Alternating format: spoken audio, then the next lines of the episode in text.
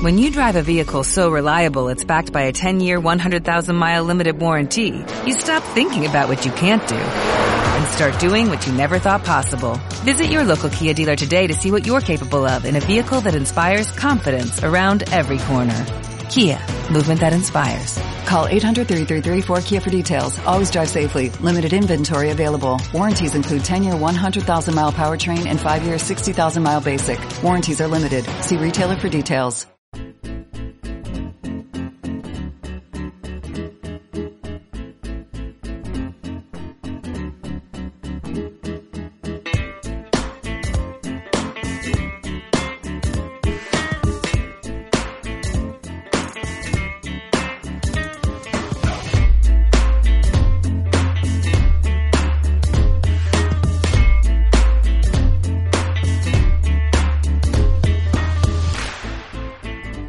Bienvenidos al podcast de Somos Eléctricos. Yo soy Antonio Sánchez y te voy a acompañar durante los próximos 30-40 minutos que dura este podcast. El objetivo de este podcast es difundir y dar a conocer más sobre los vehículos eléctricos, energía sostenible y tecnología aplicada a los vehículos. El contenido del podcast contará inicialmente con tres apartados diferenciados. Por una parte, hablaremos de las noticias más destacadas ocurridas sobre vehículos eléctricos continuaremos con un apartado de Tesla llamado Espacio Tesla, donde te hablaremos de curiosidades y experiencia de uso de un Tesla. Finalmente, acabaremos con preguntas y respuestas que nos hagáis llegar en los podcasts anteriores o a través de las redes sociales. Daremos respuesta a todas las dudas que te surjan. Y ahora sí, comenzamos el podcast número 16 de Somos Eléctricos.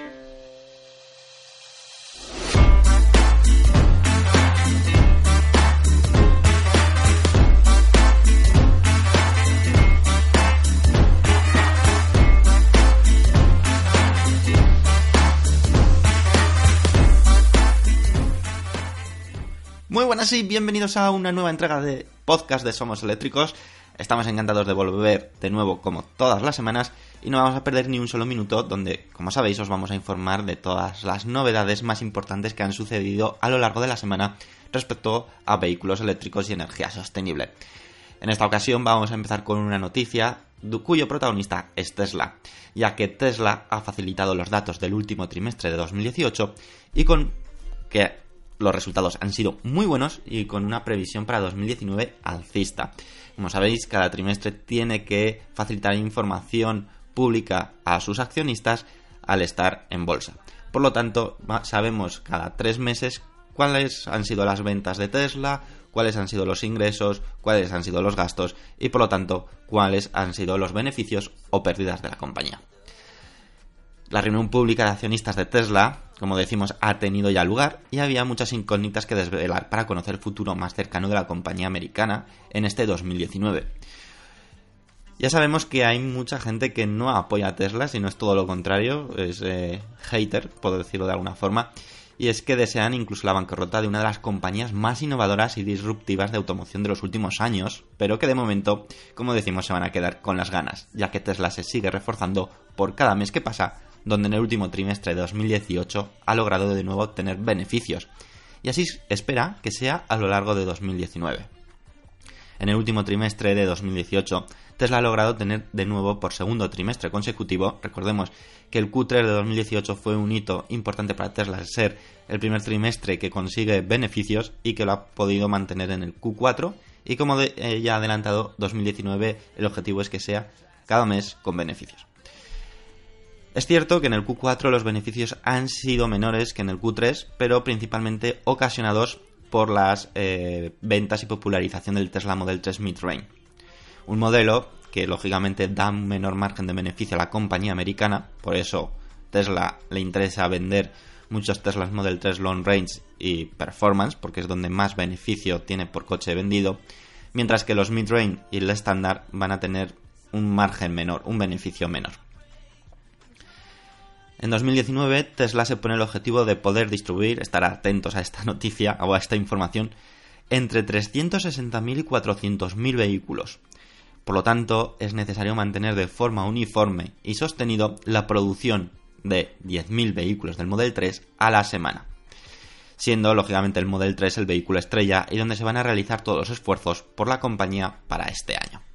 Sí que es cierto que el Model S y Model X ya quedan relegados a una posición más eh, menos importante dentro de la compañía, aunque sigue siendo muy importante porque lógicamente son eh, las versiones premium las más caras y que lógicamente también tienen beneficios, pero Tesla quiere eh, llegar a las masas, por lo tanto se va a centrar mucho en el Model 3. También se ha hablado un poco del futuro, sobre todo en el 2019, donde Tesla aprovechó en la reunión para adelantar posibles eventos que tendrán lugar, como decimos, en este mismo año. Se espera ver eh, el Tesla Model Y. Como sabéis, es la versión pequeñita del Model X eh, que se espera que, se presente este mismo año y que es el, Tesla Model Y es como el Tesla Model 3 para el S, pero en, el X. Y, también se espera incluso que se muestren las primeras imágenes o prototipos de la pickup de Tesla. La famosa pickup que tanto se ha ido hablando, se ha ido anunciando a lo largo del tiempo y que parece ser que cada vez está más cerca. Es cierto que las pickup en Estados Unidos tienen mucha aceptación, es un vehículo que se utiliza mucho, sobre todo en, aspectos rurales o de ciudades no muy grandes y que hay fabricantes donde están apostando muy fuerte, como eh, puede ser Rivian, la marca Rivian o el fabricante Rivian que está teniendo mucha aceptación con la R1T, con esa pickup que nos sorprendió a todo el mundo y que puede ser un rival directo a la pickup de Tesla. Habrá que esperar, habrá que ver qué ofrecen las dos marcas, pero 2019 está claro que va a ser apasionante y vamos a tener muchísimo movimiento por parte de todas las marcas. Así que bueno, esto ha sido el resumen de, los eh, resultados de Tesla en 2018, expectativas de 2019 y ahora pues nos vamos con la siguiente noticia.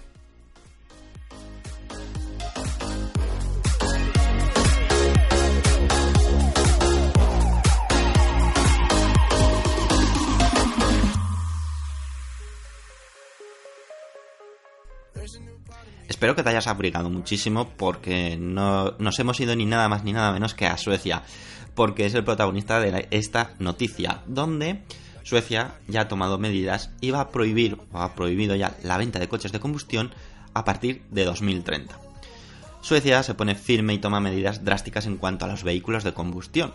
Y es que no son las únicas medidas que el país ha indicado que tomarán, pero en el ámbito de la movilidad eléctrica, además de promover el uso de transporte público y no contaminante como las bicicletas, ha tomado la decisión de que no se venderá ningún coche de combustión, sea gasolina o diésel en Suecia, a partir de esta fecha, 2030. Es cierto que no es el primer país que toma medidas, ya que existe una lista cada vez más larga con medidas que tomará cada país, con el objetivo, objetivo, común de conseguir un mundo libre de emisiones para combatir contra el sabido cambio climático que cada vez se acelera más y que por desgracia es más noticia eh, cada semana. Esta semana hemos tenido noticias sobre distintos organismos donde están muy preocupados por el cambio climático, aumento de temperatura y bueno, parte de, poder evitar en los próximos años esta circunstancia pasa por, por pasar todo el parque automovilístico de, gasolina y diésel a un eh, sistema más ecológico como puede ser los coches eléctricos. Por lo tanto, muchos países que ya están concienciados eh, están tomando medidas. También hay otros países, como decimos, que se encuentran en una decisión incluso más drástica, como puede ser Noruega, que se lo ha propuesto para 2025, cinco años antes que Suecia, y recordemos que Noruega eh, es uno de los países que más fuerte están apostando por esta transición. Eh, como decimos, es uno de los países que más ha concienciado en la movilidad eléctrica y se deja ver en la alta demanda que tiene en cuanto a vehículos eléctricos. Es incluso para Tesla es uno de los países estratégicos y que más eh, vehículos vende. Eh, con el Model 3 incluso hay un solo barco que está destinado para este, para este país. Así que imaginaros la cantidad de Model 3 que ha vendido eh, Noruega. O incluso Porsche también ha visto, se ha visto afectado donde ha tenido que aumentar la producción para poder satisfacer ya las reservas de del Porsche Taycan en el país nórdico. Hay otros países que también se están apostando para 2030, como es Irlanda, Dinamarca, Israel o la India, por lo tanto no es el único que ya está tomando medidas, y hay otros que vamos un poco más retrasados, donde nuestro objetivo es 2040, como Francia, Reino Unido o incluso, pues, como decimos, España. cada vez hay más restricciones en las grandes ciudades. Eh, lo hemos visto en Madrid, eh, lo estamos viendo en Berlín, en Hamburgo, lo vamos a ver en, probablemente en Barcelona, en, en Oslo, en Roma, en Londres, París, Atenas, Copenhague. Por lo tanto, estas restricciones están causando que se tomen medidas cada vez eh, más aceleradas para esta transición, donde el tiempo se echa encima y que tomar las medidas cuanto antes es lo más importante y lo más interesante para que la gente primero se conciencie, aunque es cierto que hay muchos países que tienen que tomar medidas, que pueden tomar las medidas, pero tienen que venir apoyadas con, eh, con ayudas, subvenciones, en las que en muchos países no las hay, por lo tanto esa transición es lógica que sea eh, problemática que no conciencia a, las personas. Es obvio que a quien le quieras decir que se tiene que gastar eh, X dinero en un coche nuevo porque su coche pues no es válido para circular por el centro de la ciudad o por desplazarse por determinadas zonas, si no viene acompañado de ayudas, lógicamente a esas personas pues eh, eh, supone un problema primero económico y luego pues que lógicamente eh, puede pensar que no es mi problema, yo voy a seguir consumiendo gasolina, diésel o lo que sea porque no me lo puedo permitir un coche eléctrico o hacer esta transición hasta que los organismos tomen medidas de ayudas de verdad y subvenciones de verdad. Así que veremos a ver cómo se desenvuelve esto. Es positivo que los países ya se estén enfocando y poniendo objetivos claros con fechas exactas y ya queda muy poquito para dejar de ver coches de combustión y coches de gasolina y diésel por nuestras eh, carreteras. Quedan unos años, pero cuanto antes hagamos esa transición, mejor para todos. Y ahora vámonos con la siguiente noticia.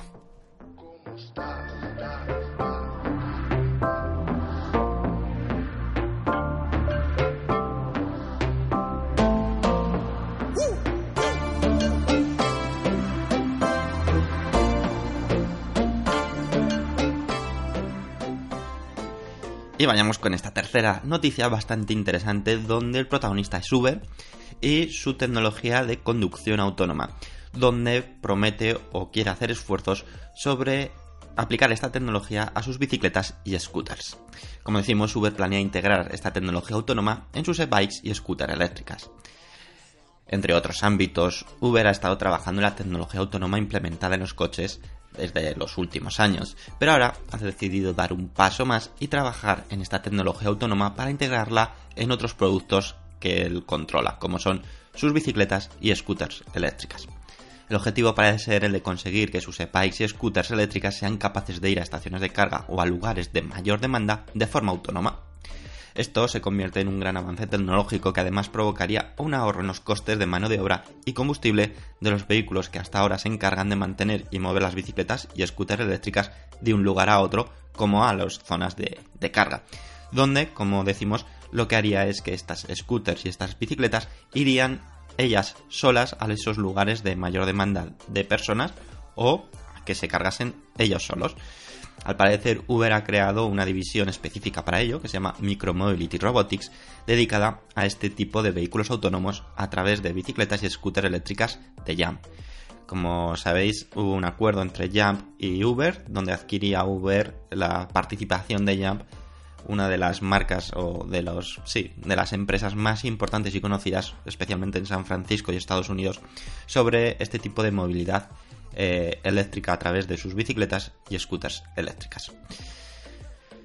Estas bicicletas de Jam se actualizaron hace unos meses con algunas características autónomas, aunque es cierto que por el momento solo es referente al autodiagnóstico, es decir, la capacidad de poder conocer su estado eh, actual de esa bicicleta o de su o scooter en tiempo real, saber cuánto carga tiene, cuánta carga tiene, dónde está, eh, su estado su estado físico, ¿vale?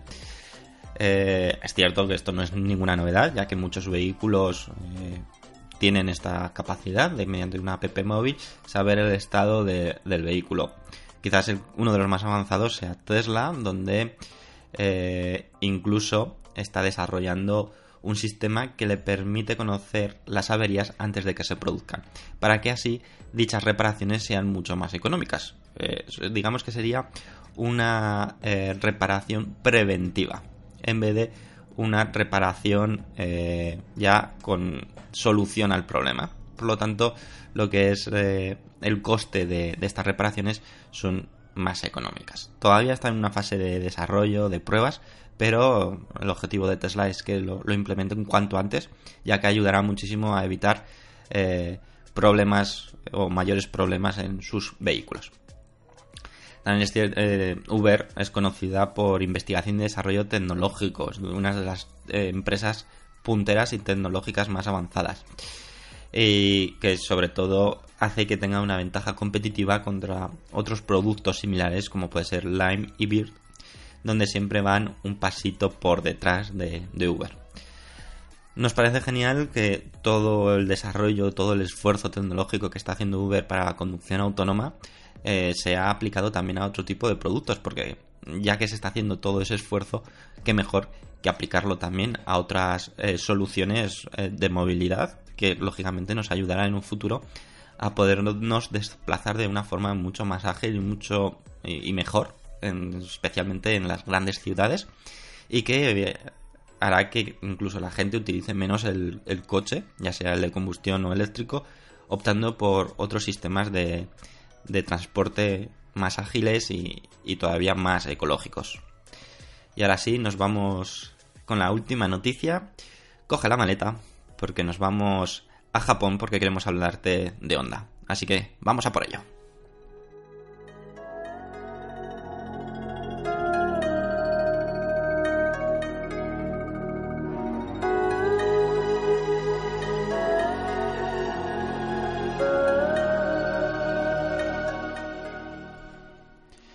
Después de este largo viaje, por fin estamos ya en Japón. Y hemos ido a Japón porque queremos hablarte del fabricante Honda. Como sabéis, Honda se caracteriza por ser un fabricante de vehículos o de coches cuyo motor es muy fiable y de motos de altas prestaciones y también muy fiable. Pero, lógicamente, Honda no está, eh, no está exenta de esta transición a los coches eléctricos. Hace un tiempo presentaron varios prototipos, varios concepts que hubo a mucha gente que les gustó por ese toque retro, a otros no les gustó tanto. Estamos hablando del Urban EV y es que tenemos noticias sobre ella. Y es que eh, Honda ha confirmado que presentará la versión final de su coche eléctrico de producción en el Salón de Ginebra de 2019. Dicho coche de producción va a tener rasgos muy parecidos o va a tener la esencia del Urban EV que ya vimos en 2018. Por lo tanto, podemos basarnos en esas imágenes o en esos vídeos que hemos podido disfrutar del Urban EV para hacernos un poco la idea del tipo de vehículo que nos va a ofrecer Honda como primera opción 100% eléctrica. Vamos, vamos a ir por partes. Honda no tiene previsto que salga este vehículo a producción hasta 2020 eh, sí que es cierto que ha mostrado nuevas imágenes del concept, donde podéis verlas en somoseléctricos.com, y que, como hemos dicho, será presentada la versión final en el Salón de Automóvil de Ginebra de 2019, que se celebrará del 7 al 17 de marzo. En somoseléctricos.com vamos a estar muy atentos porque es un coche que queremos hacerle un seguimiento bastante interesante a este vehículo porque puede ser uno de los coches eléctricos que más pueda llamar la atención por su tamaño, por su diseño. Honda siempre se ha caracterizado por ser, por hacer diseños muy radicales. Ahí tenemos el ejemplo del Civic, que siempre se ha salido de los estándares y que hay gente que le encanta y hay gente que no le gusta nada. El Honda Urban EV parece ser que será de este estilo, que gustará mucho o no gustará nada, pero no dejará indiferente a nadie. Respecto al Urban EV o al, eh, o al coche de producción final, Honda ha dicho que será una conexión clara con el Honda Urban EV Concept que se presentó por primera vez en el Salón de Automóvil de Frankfurt en 2017. Eh, el retraso de que se esperaba que a lo mejor en este 2019 ya saliese a producción, pudiese hacerse las reservas, eh, vienen causadas por eh, el compromiso que está teniendo Honda para que en 2025 al menos tenga dos tercios de sus ventas europeas cuenten con tecnología eléctrica. Por lo tanto, si Honda no se pone las pilas, nunca mejor dicho, pronto, ya sea con vehículos híbridos, híbridos enchufables, eléctricos de baterías o eléctricos de pila de combustible, puede peligrar sus eh, buenas ventas en, Europa, especialmente en Europa. Y Estados Unidos también tienen muchísimas ventas. A día de hoy eh, hay muy poca propuesta de híbrido, incluso en Honda. Creo recordar que el todoterreno, el nuevo todoterreno, el RAV, el RAV 4, eh, no, el RAV4 no, ese es de Toyota. El CRV eh, tiene una opción híbrida, pero acaba de salir. Por lo tanto, su apuesta tiene que ser clara por los coches eléctricos. Y que, como sabéis, también lanzó o se mostró una versión del Urban EV en modo deportivo, Sport. Así que bueno, digamos que esas dos líneas serán las que a lo mejor salgan a lo largo de 2020 como primeras propuestas eléctricas del fabricante japonés. Honda sí que ha dicho que las reservas de este vehículo, al menos del Urban EV, eh, se abrirán a lo largo de 2019 y que su lanzamiento estará previsto para 2020. Todavía no tenemos información ese a lo largo de 2019 si será a mitad, a finales o a principios. A principios no creemos, pero a mitad o finales es posible que Honda ya abra las reservas para poder hacer los pedidos y poder disfrutar de este eléctrico para 2020, que tampoco conocemos si su producción será a inicios de 2020, a mitad o a finales. Lo que sí que está claro que en somoseléctricos.com vamos a seguirlo muy de cerca porque creemos que puede ser una opción muy interesante respecto a coches eléctricos y que, bueno, Honda siempre ha tenido en nuestro corazón un, significado, por lo tanto eh, esperamos con ganas ver cómo se reinventa el fabricante japonés y nos ofrece propuestas eléctricas de, de gran interés. Y ahora ya, sin perder más tiempo, sí que nos vamos al espacio Tesla, que tenemos que contarte nuevos cambios de Tesla y de sus denominaciones. Así que vamos a por ello. El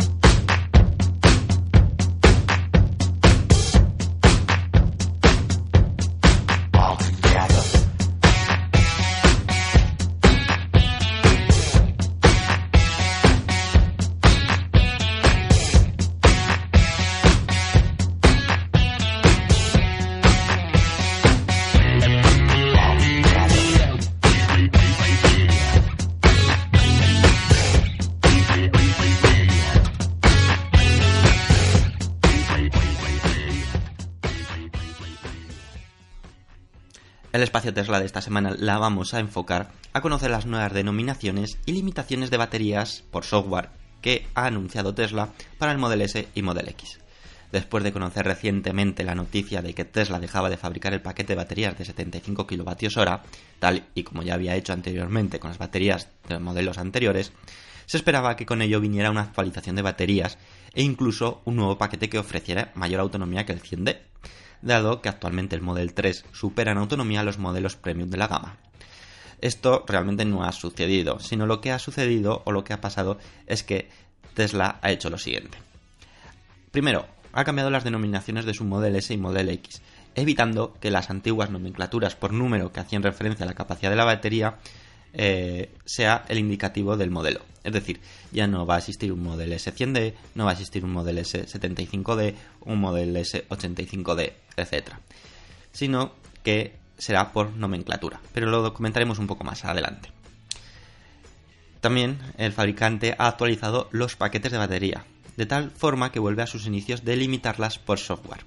Es decir, todas estas nuevas variantes, la batería será la más grande que existe actualmente para Tesla, la de 100 kWh, pero estará limitada a una capacidad inferior. Esto todavía solamente está en Estados Unidos, eh, pero eh, hemos podido entrar en el configurador y hemos podido ver qué supone. Esto hace que el precio inicial del Tesla Model S100D que conocemos como tal parta de un precio inferior, en este caso de 85.000 dólares para el Model S que ofrece casi 500 kilómetros bajo el ciclo EPA, y de 88.000 dólares para el Model X con una autonomía de 435 kilómetros. Y ahora aquí es donde viene la diferencia. Hay una nueva opción donde podemos elegir la versión Extended Range. Esta opción, que está disponible, nos da un 8% más de autonomía, siendo entonces de 541 kilómetros en vez de los 500 en el Model S y de 475 kilómetros en el Model X. Este 8% de incremento de autonomía supone 8.000 dólares que hay que incrementar al precio del coche. ¿Qué ventaja tiene? Que inicialmente tú puedes comprar el Tesla Model S o el Model X con una autonomía menor y que pasado X tiempo puedes hacer que te activen por software la mayor capacidad. Algo que por ejemplo con el Tesla Model S 75D o el Tesla Model X75D no es posible porque la batería que lleva ya es de 75 y está eh, deslimitada, es decir, ya está en su máxima capacidad. En cambio ahora con estas baterías de 100 que lo que hacen es quitarle un 8% de su carga máxima y que si queremos aumentarla a ese 8% más, pues pasamos por caja y pagamos. Por lo tanto, los precios del Tesla Model S y Model X 100D, por denominarlos así, aunque ahora son Extended Range, sus precios iniciales son de 93.000 dólares y de 96.000 dólares, bueno, 93 para el Model, S y 96.000 para el Model X. Por lo tanto, al final se ha visto reducido el precio final, al menos en Estados Unidos, de 1.000 dólares respecto a lo fijado anteriormente. También tenemos novedades respecto al eh, pack Ludicrous. Esto afecta directamente a las versiones performance del Model S y Model X. Anteriormente tú adquirías un Tesla Model S Performance o un Tesla Model X Performance y ya venía de serie o venía incluido el modo Ludicrous. Este modo Ludicrous ahora lo han sacado de, de, de ese paquete, que como sabemos es una activación por software, es decir, realmente el coche lo lleva pero no está activado. Y si lo queremos adquirir, lo tendremos que adquirir de forma eh, adicional. Su precio, pues la verdad es que su precio es bastante elevado. Supone incrementar 20.000 dólares adicionales al precio de las versiones performance, que en Estados Unidos es 112.000 dólares en el Model S y 117.000 dólares en el Model X. ¿Qué aporta este pack Ludicrous? Pues aparte de aportar el modo Ludicrous, que tiene es, incluye un 20% más de aceleración que el Tesla eh, Model S Performance o Model X Performance sin el pack Ludicrous. Por lo tanto, solamente nos da un extra de aceleración que es brutal, pero no sabemos si realmente merece la pena pagar 20.000 dólares más. Bajo nuestro punto de vista, no, ya que las aceleraciones del Model S y Model X son bestiales, ya sin, siendo un modo normal, pues mm, adquirir por 20.000 dólares un paquete extra por tener aceleración mm, extra de 20% que probablemente no lo vayas a utilizar casi nunca. Solamente cuando lo vayas a enseñar a alguien y quiera ver cómo cuál es la aceleración máxima, pues creemos que no merece mucho la pena. Pero bueno, seguro que hay gente que lo quiere activar y lo quiere, lo quiere tener. No sé si ha sido muy acertado por parte de Tesla el, poder sacar eh, el pack Ludicrous ya cuando te compras un performance que ya estás pagando más por, ese performance. Encima tienes que adquirir otro paquete más de 20.000 dólares para poder tener la máxima aceleración. No sé si va a ser muy, muy acertado, no sé si ha sido muy acertado y si mucha gente irá a pagar 20.000 dólares más por una aceleración extra. ¿Cómo queda la situación con estas actualizaciones? Pues queda de que hay dos versiones con opciones adicionales, siendo la base con opción de aumentar su autonomía mediante el paquete Strange Range y la performance con opción de añadir el pack Ludicrous. Estos cambios todavía no están visibles en el configurador de España, están visibles en el configurador de Estados Unidos, aunque, pues como ya sabemos, eh, se espera que en los próximos próximas semanas, meses, eh, llegue a España también estas eh, opciones aunque con otros precios, ya que en nuestro país eh, son uno de los países que menos ayudas tiene en cuanto a la adquisición de vehículos eléctricos, haciendo que el precio sea mucho más elevado que en otros países. Y aquí abrimos un poco el debate, aunque como ya sabéis, todas las noticias que comentamos en el podcast están abiertas a debate. Queremos conocer vuestra opinión al respecto, que dejéis comentarios en los en, en el podcast y que así podamos compartirlo en próximos podcasts y podamos eh, enriquecernos todos con vuestros comentarios. ¿Creéis que Tesla está haciendo una estrategia correcta separando el pack Ludicrous del performance y eh, aunque adquieras una batería de 100 kilovatios hora te la estén limitando por software y que si quieres esa eh, extensión de, autonomía tengas que pagar 8.000 euros. Hubiera sido más inteligente mantener el 100 y, adquirir, y, y que tuviesen una opción más que fuese de una batería de 120 kilovatios hora para diferenciarse un poco más del Tesla Model 3. Ahí dejamos las preguntas, las dudas. Eh, os hemos dejado nuestras pequeñas impresiones o opiniones respecto a este movimiento de Tesla, donde ya se deshace de sus nomenclaturas 100D, bueno, 100, eh, 75, 85, ya simplemente eh, queda el Tesla Model S, Model X, con Extend Range o sin Extend Range, eh, Performance o Pack Ludicrous sin Pack Ludicrous. Esas son las opciones que van a venir en las próximas semanas en España y en Estados Unidos ya está activo. Así que quiero vuestros comentarios y ahora ya sí que nos vamos a la última parte de eh, despedidas. Así que quédate con nosotros porque todavía queda unos minutitos más de podcast. Vamos a por ello y a finalizar este podcast.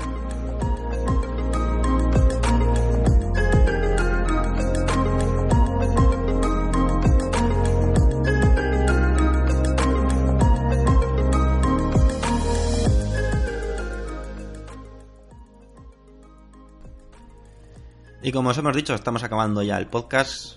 No cabe decir, como siempre, os agradecemos muchísimo vuestro apoyo, vuestra repercusión que estáis dando a que más gente pueda conocer este podcast. Hacemos un esfuerzo tremendo en que cada semana tengáis una entrega y que la verdad merece la pena cuando se ve esa recompensa de que estáis apoyándolo. Esta ocasión no tenemos ningún comentario, no habéis dejado comentario en el podcast anterior, quizás no hubo eh, tanto debate o tanta opinión para poder dejar un comentario. Espero que en este que estáis escuchando sí que podéis dejar vuestras opiniones, vuestros comentarios y podamos compartirlas en el siguiente podcast. Y sí que ha habido bastante gente que le ha dado al me gusta en la plataforma de iVoox, que son los siguientes. César Alapón, eh, Tirsovich, Christopher Mundaka Martínez, Oscar A71, Luis, Almagar79, Alberto González Barranco, Goku, Escaco, Antonio, Daniel, Fernando, Yoyo Fernández, Pau Oliver, Mora, Sabet, Salore, Lalo33 y Bruce Lee 79.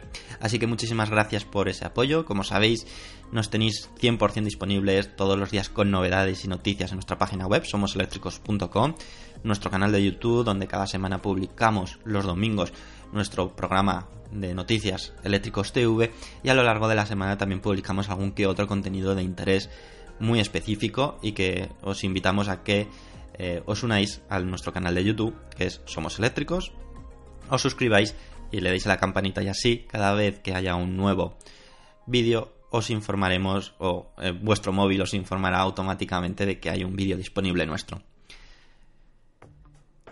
Mm, también, aparte, como sabéis, este podcast se publica aparte de en iBox, en iTunes, en Tuning y en Spotify. Así que si lo estás escuchando a través de tu iPhone o a través de tu tablet, eh, de, iPad, os recomendamos y os, sí que os agradeceríamos que dejes tu opinión y tu puntuación en la aplicación de podcast para que así podamos llegar a más gente y eh, lógicamente lo mismo si lo estás haciendo a través de Spotify o Tuning.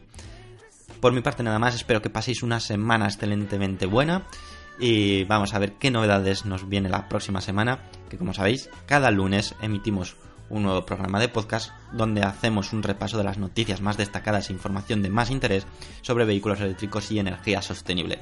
Así que os espero a todos en el próximo podcast y lo dicho, que paséis una excelente semana. Nos vemos el próximo lunes con una nueva entrega. Adiós amigos.